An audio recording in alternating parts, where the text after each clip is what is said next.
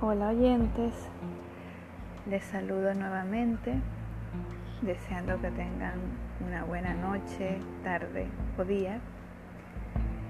Estamos aquí para leer el tercer capítulo de Amanda, Recordando el Norte.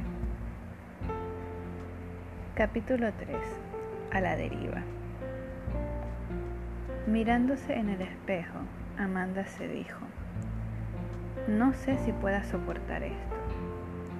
Resulta asfixiante. La ciudad y esta casa han cambiado de forma drástica. Tendría que irme. Pero, ¿a dónde? Todas las mañanas te dicen las mismas cosas, le respondió su gato. No me ayudas señalando lo obvio, se quejó Amanda. Disculpa, es tan solo que antes nos entendíamos tan bien. Y ahora solo hablas de las mismas cosas, reclamó su gato. Nos seguimos entendiendo, dijo Amanda con calma. Pero ambos estamos cambiando. No sé si por decisión propia o es influencia de la ciudad. Yo tampoco lo sé, me resulta confuso. Igual a mí, le dijo la chica de ojos verdes a su gato negro mientras lo acariciaba. Se miraron por un instante. Vivían juntos desde el día en que el gato apareció en la casa. Amanda decidió adoptarlo y sin pensárselo mucho lo llamó Newton.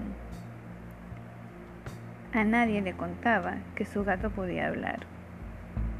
Aquella era una cualidad escasa y no quería poner a Newton en riesgo de ser codiciado y cazado.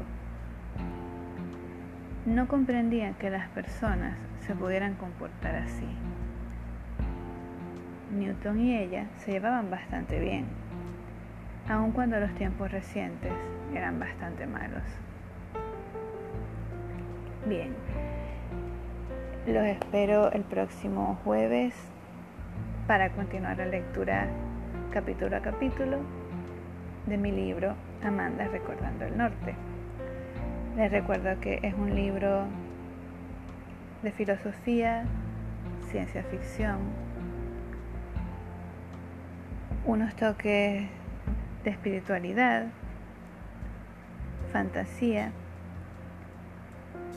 y que pueden continuar apoyándome, no solo por esta vía al oírme y a recomendar estos podcasts, también pueden seguirme en mi Instagram, arroba rebeca-márquez10. Allí pueden conocer mi trabajo a nivel de la escritura, también como artista gráfica. En mi multilink pueden acceder a cada uno de mis libros. También si lo desean pueden apoyarme en la plataforma Coffee comprándome un café. Deseo que estén bien. Espero haberlos acompañado por unos minutos y les envío un fuerte abrazo.